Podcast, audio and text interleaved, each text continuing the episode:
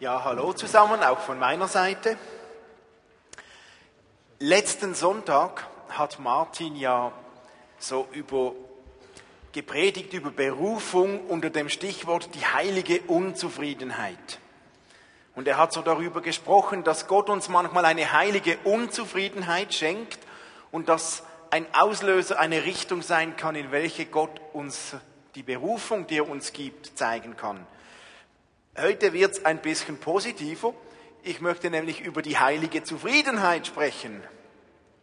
Nämlich die heilige Zufriedenheit, die sich einstellt, wenn wir das Richtige tun.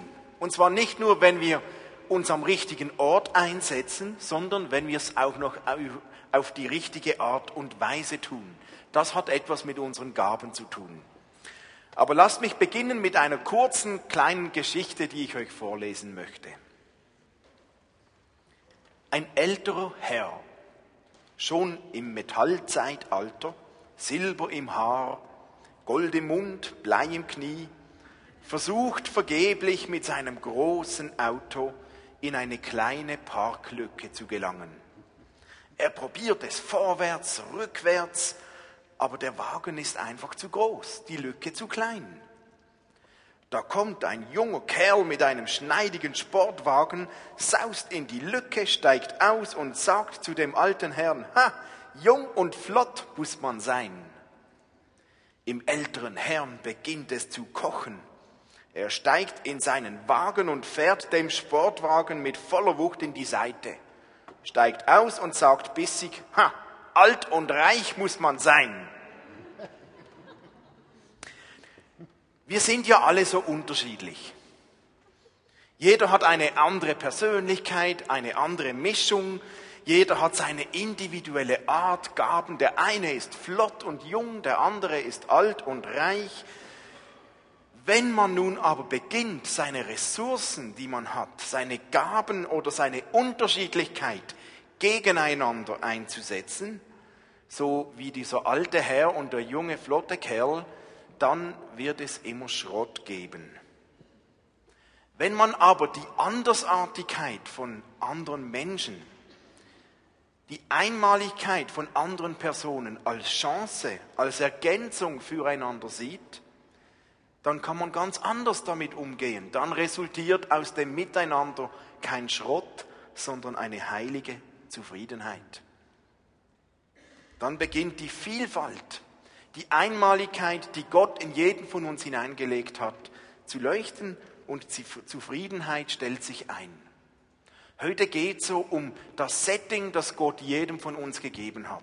Unsere Gaben, deine Gaben. Und ich möchte dabei nicht meine Predigt wiederholen, die ich vor ungefähr einem Jahr schon über die Gaben gehalten habe. Ihr mögt euch ja sicher bis ins Detail daran erinnern. Aber als Erinnerung dennoch als kleine Auffrischung, wenn wir heute über Gaben reden, Basis ist, jeder von euch, jeder von uns hat mindestens eine Gabe von Gott erhalten. Oder vielleicht auch mehrere, aber mindestens eine Gabe. Dabei reden wir nicht von natürlichen Stärken und Begabungen, da hast du sicher viel mehr als nur eine, sondern wir reden heute von diesen geistlichen Gaben, von den Gaben, die Gott jedem Christen, jedem von euch gibt und schenkt. Im 1. Korintherbrief, Kapitel 12, da spricht Paulus davon, er sagt, ich komme nun zu den Fähigkeiten, die der Geist Gottes schenkt und sage euch, was ihr darüber wissen müsst. Und später sagt er, es gibt viele verschiedene Gaben, aber es ist ein und derselbe Geist, der sie uns zuteilt. Und er erwähnt dort, dass jedem eine Gabe zuteil wird. Das ist mal die Basis. Gott schenkt jedem von uns mindestens eine Gabe und die kann ganz unterschiedlich sein. Ich glaube, es ist enorm wichtig, dass jeder seine Gaben kennt, weil es gibt nichts Zermürbenderes, als wenn man Dinge tut oder Dinge tun muss, wo man nicht begabt ist. Und das Ziel von Gott und das Ziel auch in unserer Gemeinde ist es ja, dass jeder dort mithelfen und sich einbringen kann, wo er seine Gaben hat und nicht dort, wo er sie nicht hat. Dann ist der Gewinn umso größer. Ich meine, ich bin froh und ihr sicher auch, wenn jemand predigt, der irgend auch eine Gabe dazu hat. Oder ich bin froh, wenn jemand Musik macht, der eine Begabung hat, Musik zu spielen. Oder ich bin froh, wenn sich jemand um meine Kinder kümmert, der auch eine Gabe hat, sich mit Kindern abzugeben. Oder umgekehrt, vielleicht hast du auch schon die Erfahrung, das Erlebnis gemacht, wie anstrengend es ist, wenn man in Bereichen arbeitet, wo man gar nicht so wirklich begabt ist. Ich selbst habe viele Jahre gebraucht, um das in meinem Leben zu merken und zu realisieren, weil ich habe ein Problem, nämlich mein Problem ist, dass ich relativ viele Dinge so einigermaßen gut kann. Aber ich weiß heute, ich kann nicht alles gut. Und ich weiß auch heute, dass ich nicht überall Gaben habe. Doch ich brauchte eine lange Zeit, das zu entdecken. Nach Jahren Gemeindearbeit habe ich für mich erkannt, dass, ich, dass es existenziell für mich ist. Ich muss lernen, zu meinen Gaben zu stehen und auch dazu zu stehen, was ich nicht kann. Ich war zum Beispiel lange Zeit so ganz stark eingespannt, so in strategischer Entwicklung von Projekten. Ich musste viele Prozesse in der Gemeinde alleine entwickeln, durchdenken, aufs Papier bringen und irgendwann habe ich zum Glück gemerkt, dass das gar nicht so meine Gabe ist, dass mich das so etwas von anstrengt. Oder ich habe eines Tages gemerkt, dass ich so in ein Arbeiten reinkam, wo ich so viele Stunden alleine hinter dem Schreibtisch verbracht habe und gar nicht mehr dazu kam, meine eigentliche Gabe, mit Menschen zusammen zu sein, mit Menschen zu sprechen, wirklich auszuleben. Und ich habe gemerkt, wie anstrengend das ist, wenn man Dinge tut, wo man nicht wirklich so begabt ist. Oder wie befreiend es ist, wenn man etwas tun kann, wo man begabt ist. Und seit ich das realisiert habe, lebe ich, arbeite ich sowas von befreit und auch von zufriedener. Für mich war das eine große Befreiung. Ich hatte so ein bisschen das Handicap, dass ich auch ein stolzer Mensch bin und dass ich eigentlich gerne alle Gaben gehabt hätte. Und ich habe mir eine Zeit so unbewusst eingeredet, ich kann alles und das hat mir auf eine Art auch gefallen. Aber Gott hat mich da, Gott sei Dank, auf den Boden der Realität zurückgeholt. Und heute bin ich dankbar, dass ich in den Bereichen arbeiten und mithelfen darf, wo ich meine Gaben habe. Ihr merkt schon, dass wenn ich über Gaben spreche, dass ich ganz viel über Arbeit, über Dienst in der Gemeinde spreche. Das hat natürlich seinen Grund. Denn die Gaben, die Gott uns gibt, sind nicht einfach für uns selbst gedacht. Schauen wir uns ein paar Bibelstellen an. Im 1. Petrus 4, da steht, Gott hat jedem von euch Gaben geschenkt, mit denen ihr einander dienen sollt. Setzt sie gut ein, damit sichtbar wird, wie vielfältig Gottes Gnade ist. Oder Paulus, Epheser 4, Vers 11, er ist es nun auch, der der Gemeinde Gaben geschenkt hat, damit die Gemeinde, der Leib von Christus, aufgebaut wird. Nochmals Paulus in 1. Korinther 12, bei jedem zeigt sich das Wirken des Geistes auf eine andere Weise, aber immer geht es um den Nutzen der ganzen Gemeinde. Gott hat jedem von uns mindestens eine Gabe gegeben, aber mit dem Ziel, die Gemeinde aufzubauen. Mit dem Ziel, der Gemeinde zu dienen. Die Gaben, die sind nicht einfach nur da zu unserem Selbstzweck, damit es mir besser geht, damit ich etwas besser kann als der andere, damit ich zufrieden sein kann, sondern die Gaben haben das Ziel, die Gemeinde aufzubauen, den Nutzen der Gemeinde, für den Nutzen der Gemeinde da zu sein, dem anderen zu dienen. Der Gemeinde soll es gut gehen. Das Ziel dieser Gaben, die Gott gibt, ist, dass Menschen in einer Gemeinde wachsen können, dass Menschen gedient wird, dass Menschen geholfen wird. Wenn Gaben nicht zum Wohl der Gemeinde eingesetzt werden, dann funktioniert Gemeinde nicht mehr so, wie sie eigentlich sollte. Und es ist wichtig, dass Jeder Christ, der eine Gabe hat, sich in irgendeiner Art und Weise in die Gemeinde Christi, in den Leib Christi mit seiner Gabe mit hineingibt. Sonst bekommt die Gemeinde Schräglage. Vielleicht mögt ihr euch erinnern, vor einem Jahr habe ich das Beispiel gebracht. Es gab im, Alter, im Mittelalter so ein gemeines Folterinstrument, nämlich ein Häftling, der durfte sich seine Wunschmahlzeit wünschen. Seine Lieblingsmahlzeit, sein Essen. Das tönt nun zuerst mal nicht unbedingt als Folter, aber dann geschah es, dass dieser Häftling die ganze Zeit, über lange Zeit hindurch, jeden Tag nur genau diese Mahlzeit zu essen bekam. Zum Frühstück, zum Mittagessen, zum Zwieri, zum Abendessen, wahrscheinlich noch zum Bettmümpfeli. Er bekam jeden Tag nur diese eine Mahlzeit. Und was passierte mit diesen Menschen? Früher oder später, irgendwann, offenbarten sich bei diesen Menschen ganz schlimme Mangelerscheinungen.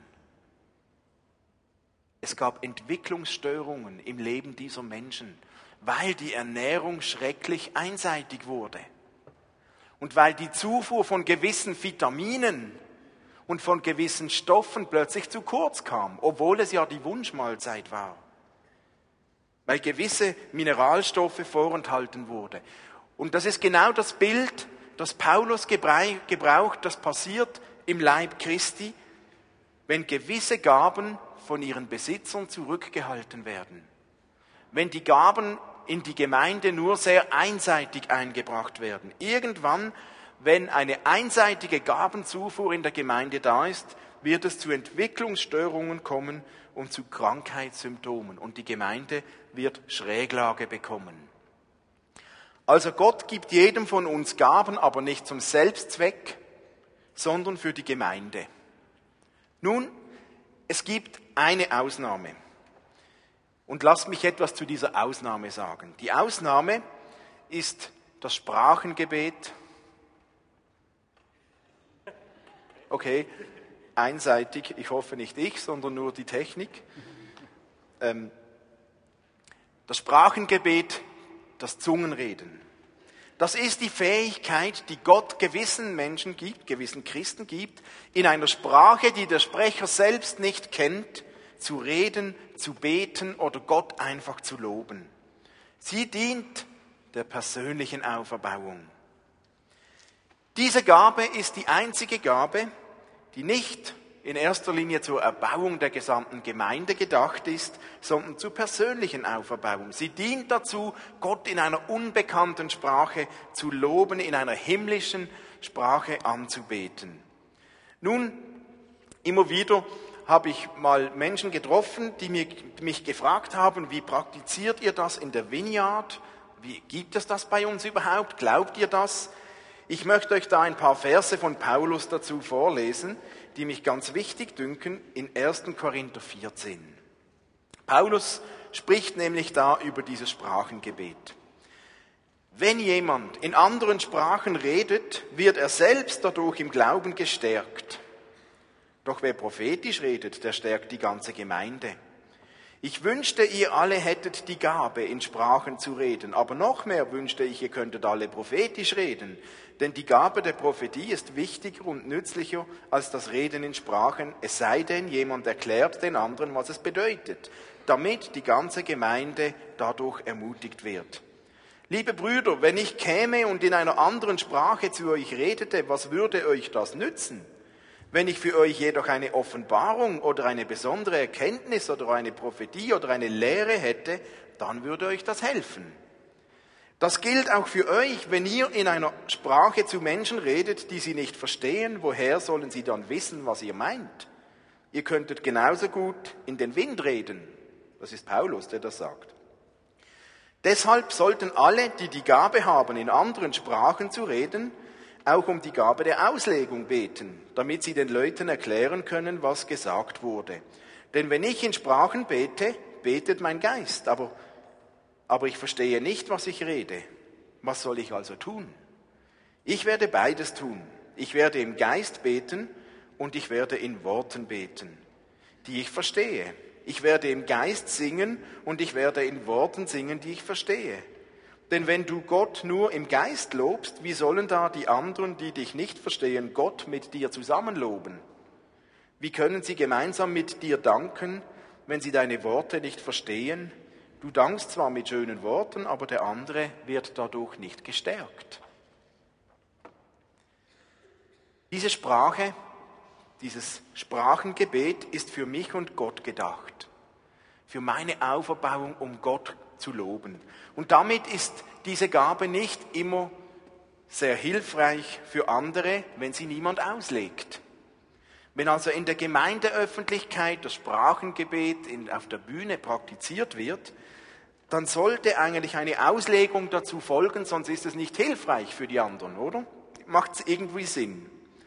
Und diese Auslegung kann ja von derselben oder von einer anderen Person sein. An den meisten Orten, wo ich schon erlebt habe, wo jetzt so öffentlich auf der Bühne dieses Sprachengebet praktiziert wurde, habe ich das nicht erlebt, dass diese Auslegung dann auch folgt. Für uns heißt das, wir haben uns mal entschieden, unser Gottesdienst soll ein Ort sein, wo wir nicht fördern wollen, dass die Leute es nicht verstehen oder dass Besucher Stirne runzeln nach Hause gehen, sondern wir wünschen uns, dass ihr, wenn ihr in den Gottesdienst kommt, gestärkt werdet. Ihr sollt gestärkt und ermutigt sein. Und das geschieht, wie Paulus es sagt, vor allem durch verständliche Elemente und nicht in erster Linie durch das Sprachengebet. Darum haben wir uns auch gesagt, wir fördern jetzt nicht sehr extrem das öffentliche Sprachengebet auf der Bühne im Gottesdienst. Dennoch ist es ja nicht verboten. Und das heißt auch nicht, dass wir nicht daran glauben oder diese Gabe des Sprachengebets nicht praktizieren.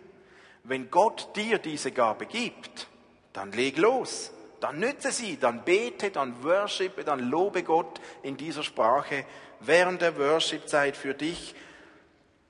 Aber mach das so für dich, so wie andere neben dir singen und beten. Oder gebrauche diese Gabe für dich zu Hause, wenn du Gott anbetest, wenn du Gott lobst. Das ist ganz wichtig.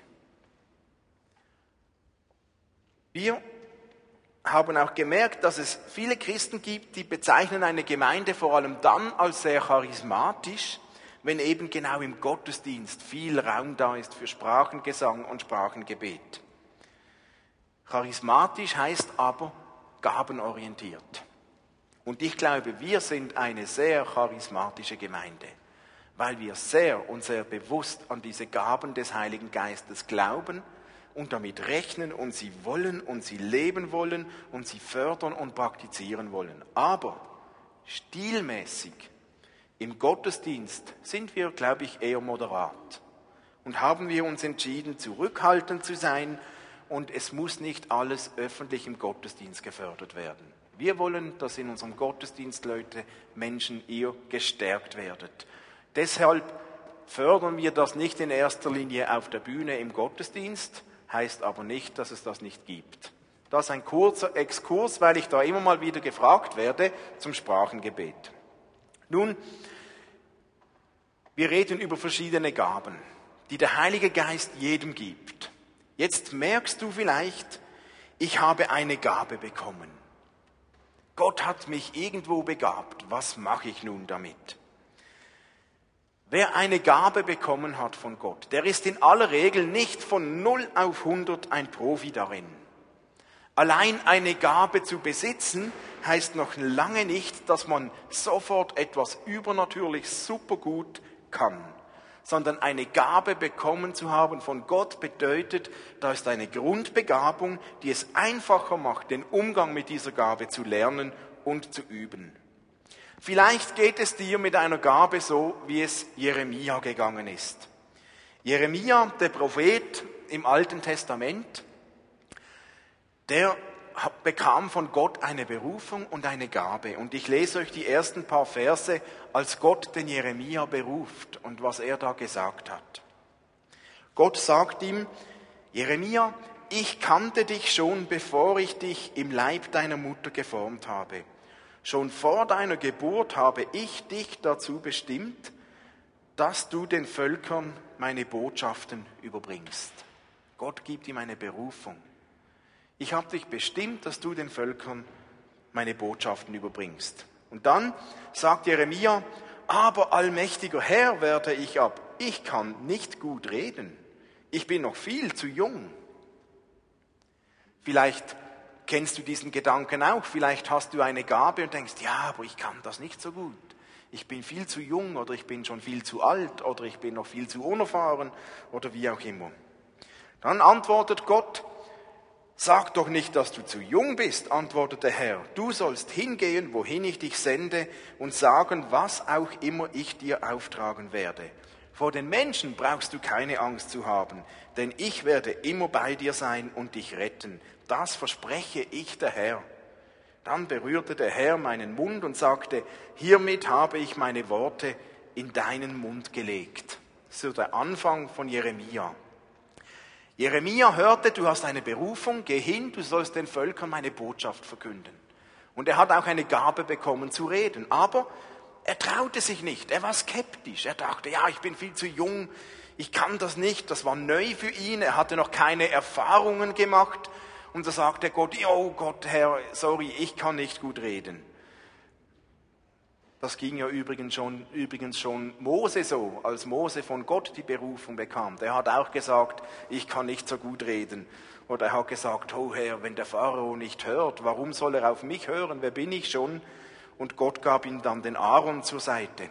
Und hier antwortet Gott direkt Jeremia und sagt, hey, sag nicht, du bist zu jung, ich werde dich selbst befähigen, ich bin mit dir, hab keine Angst. Manchmal denken wir vielleicht viel zu schnell, oh, ich kann das nicht. Das soll doch lieber jemand anders machen. Jemand, der da schon Erfahrungen hat, jemand, der sich schon bewährt hat. Der kann das doch viel besser als ich.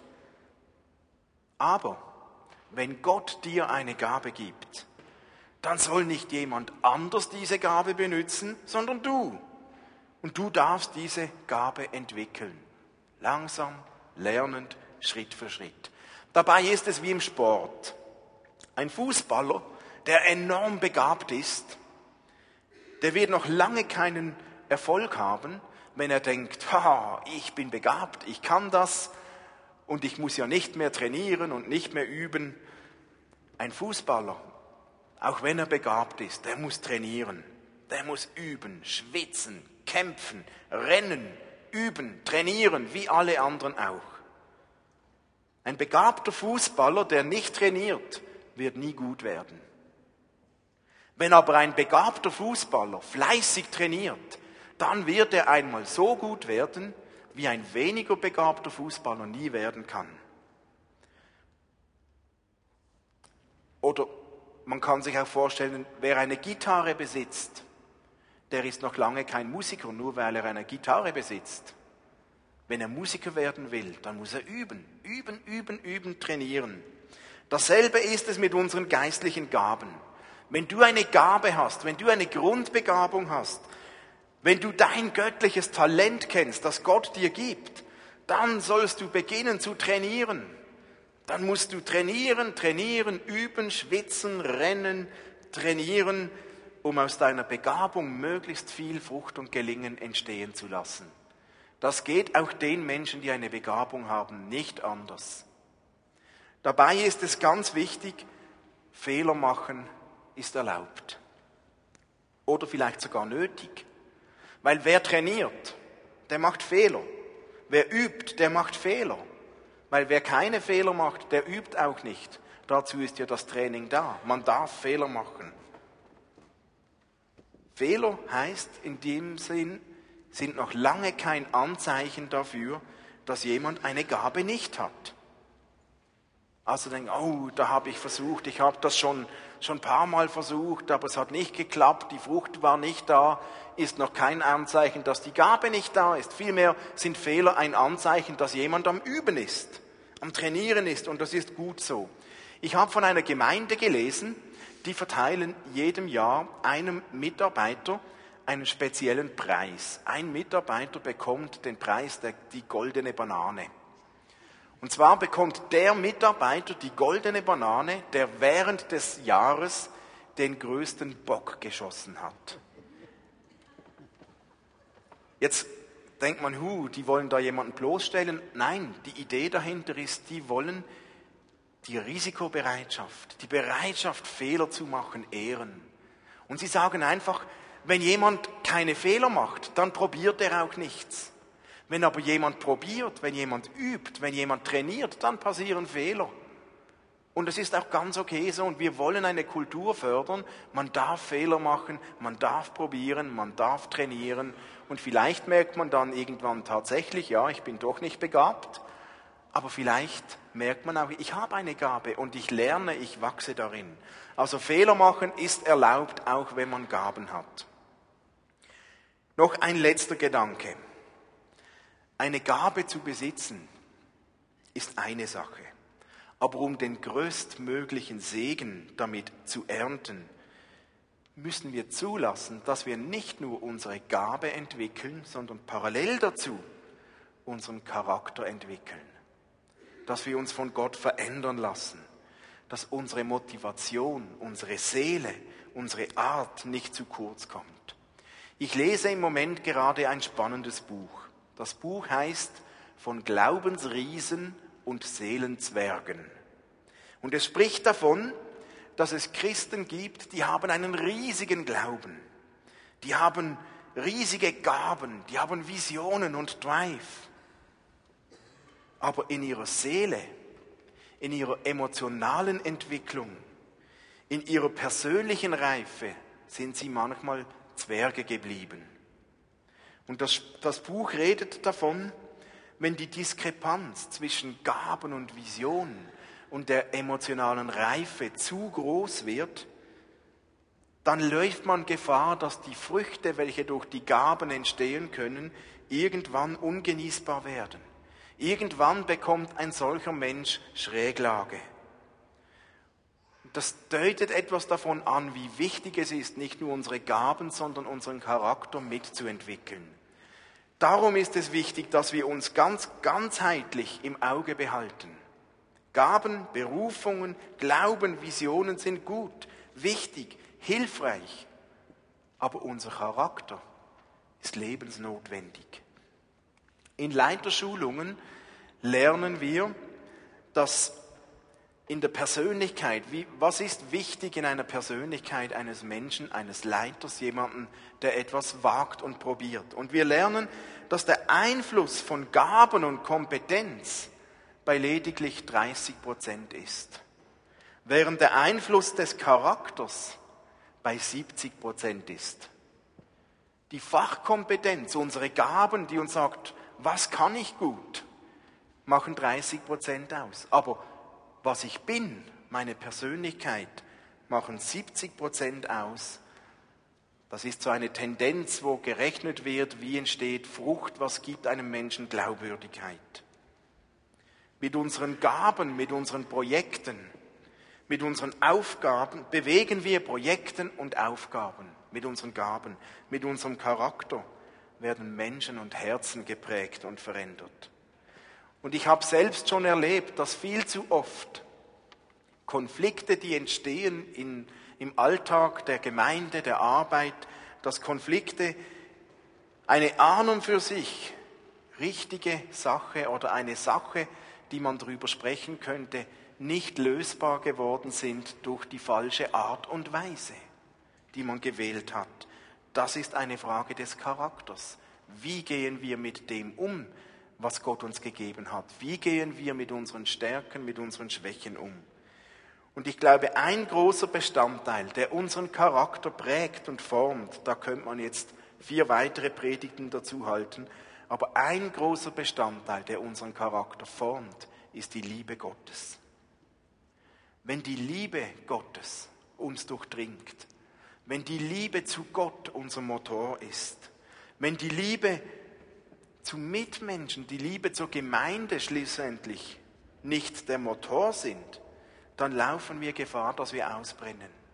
Wenn die Liebe Gottes uns formt, uns packt, uns prägt, dann haben wir eine Prägung unseres Charakters. Wenn das zu kurz kommt, dann laufen wir Gefahr, dass seine Gaben einbringen und helfen zu einem Burnout führen oder ein Helfersyndrom aufkommt oder die Unzufriedenheit nur noch wächst. Egal welche Gaben wir haben, Es ist ganz wichtig, dass wir uns immer wieder durchdringen lassen von Gottes Liebe, von Gottes Wesen. Das wird unseren Charakter formen, das wird unseren Charakter prägen. Wenn die Liebe uns mehr und mehr prägt, dann werden unsere Gaben, die Gott uns gibt, noch viel, viel mehr zum Leuchten kommen. Paulus sagt dazu im ersten Korintherbrief, wenn ich in den Sprachen der Welt oder mit Engelszungen reden könnte, aber keine Liebe hätte, wäre mein Reden nur sinnloser Lärm, wie ein dröhnender Gong oder eine klingende Schelle. Wenn ich die Gabe der Prophetie hätte und wüsste alle Geheimnisse und hätte jede Erkenntnis, und wenn ich einen Glauben hätte, der Berge versetzen könnte, aber keine Liebe hätte, wäre ich nichts. Wenn ich alles, was ich besitze, den Armen geben und sogar meinen Körper opfern würde, damit ich geehrt würde, aber keine Liebe hätte, wäre alles wertlos. Die Liebe wird niemals aufhören. Und er endet dieses Kapitel, Glaube, Hoffnung, Liebe, diese drei bleiben, aber am größten ist die Liebe. Und dazwischen fügt Paulus diese wunderschöne Beschreibung an, was die Liebe ausmacht. Die Liebe ist langmutig, freundlich. Ihr kennt das 1. Korinther 13. Paulus redet von dieser Charakterprägung. Ich kann die tollsten Gaben haben. Ich kann die beste Gabe haben wenn ich sie nur gebrauche und ausschöpfe ohne Liebe, wenn ich die Liebe nicht dabei habe, dann werde ich viele Wellen schlagen, aber ich werde nicht im Sinn Gottes eine Frucht hervorbringen, dann ist es wertlos. Gott wünscht sich, dass unsere Charakterprägung, unsere Prägung durch seine Liebe zusammenkommt mit den Gaben, die er uns gegeben hat. Da spricht er über den Motor, über die Motivation, warum wir Gaben einsetzen, warum wir sie zum Dienst der Gemeinde einsetzen sollten. Warum sollte ich eine Gabe für die Gemeinde einsetzen, wenn ich sie habe? Das macht nur Sinn, wenn ich durchdrungen bin von der Liebe Gottes. Und wenn Gottes Liebe mich prägt, dann fließt etwas weiter zu den Menschen und zur Gemeinde. Liebe hilft uns, dieses Ziel im Auge zu behalten, nicht für meinen Ruhm, sondern für den Gewinn der anderen für den Nutzen der Gemeinde, schließlich zu Gottes Ehre. Ich wünsche uns, dass unsere Gemeinde, dass die Vineyard Basel immer mehr aufblühen kann, dadurch, dass immer mehr von euch ihre Gaben mit hineingeben. Und ich möchte allen von euch, die das bereits tun und die ihr euch mit euren Gaben mit hineingebt in unsere Gemeinde, möchte ich von Herzen Danke sagen.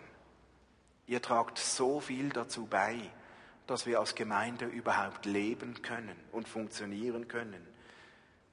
Wir hätten Mangelerscheinungen, wenn du deine Gabe nicht mit hineingeben würdest.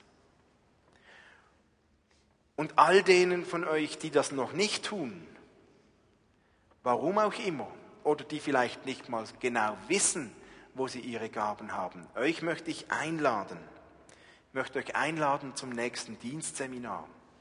Wir haben diesen Herbst einen ersten Durchgang gehabt vom Dienstseminar und wir werden im nächsten Frühling einen neuen Durchgang anbieten.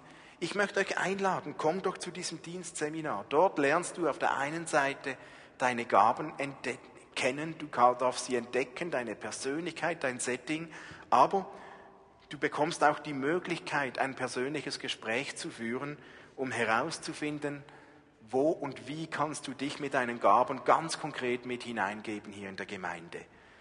Ich lade dich ein, wenn du das möchtest, hinten beim Ausgang, bevor ihr rausgeht, auf dem Tisch liegt eine Liste. Dort könnt ihr euch gern einschreiben, wenn euch das interessiert, und dann bekommt ihr im nächsten Jahr dann rechtzeitig die genauen Infos und die Flyer dazu. Aber wenn du merkst, hey ja, da bin ich irgendwo noch unterwegs, da weiß ich zu wenig über mich selbst, dann schreib dich doch ein eine tolle Chance, deine Gaben kennenzulernen. Zum Schluss möchte ich gerne beten.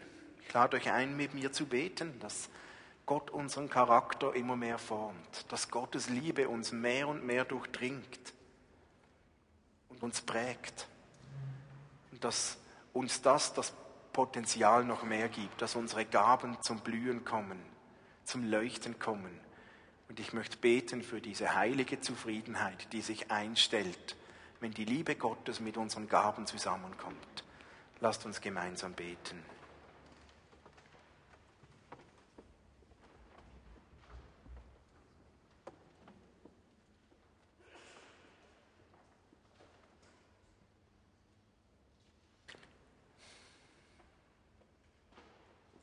Jesus, ich danke dir, dass du jedem von uns eine Gabe gegeben hast. Danke, dass du keinen von uns vergessen hast. Danke, dass du jedem von uns ein persönliches Setting gegeben hast. Und ich danke dir für alle, die unter uns, die das schon einsetzen, zum Nutzen für die Gemeinde zu deiner Ehre. Und ich danke dir für den vielen Segen, den wir miteinander schon erleben durften, weil Menschen ihre Gaben einsetzen. Und ich bitte dich, dass du all denen, die aus irgendeinem Grund da zurückhaltend sind, dass du zu unseren Herzen sprichst und uns aufzeigst zu erkennen, wo die Gaben sind. Und Herr, wir möchten sie zu deiner Ehre einsetzen. Und wir möchten uns ganz bewusst deiner Liebe aussetzen.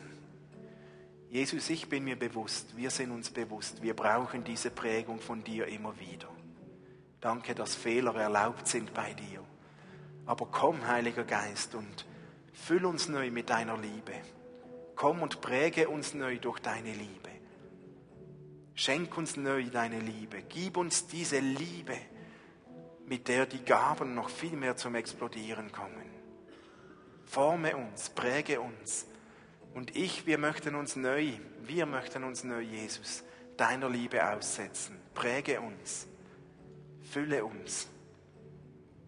Danke, dass du bei uns bist und ich bitte dich, dass diese Gaben, die du uns gegeben hast, zusammen mit deiner Liebe ein Wachstum hervorbringen, Früchte hervorbringen, die zu deiner Ehre wachsen werden. Segne uns, gebrauche uns, führe uns. Danke, dass wir mit deiner Hilfe darin leben und ausprobieren dürfen.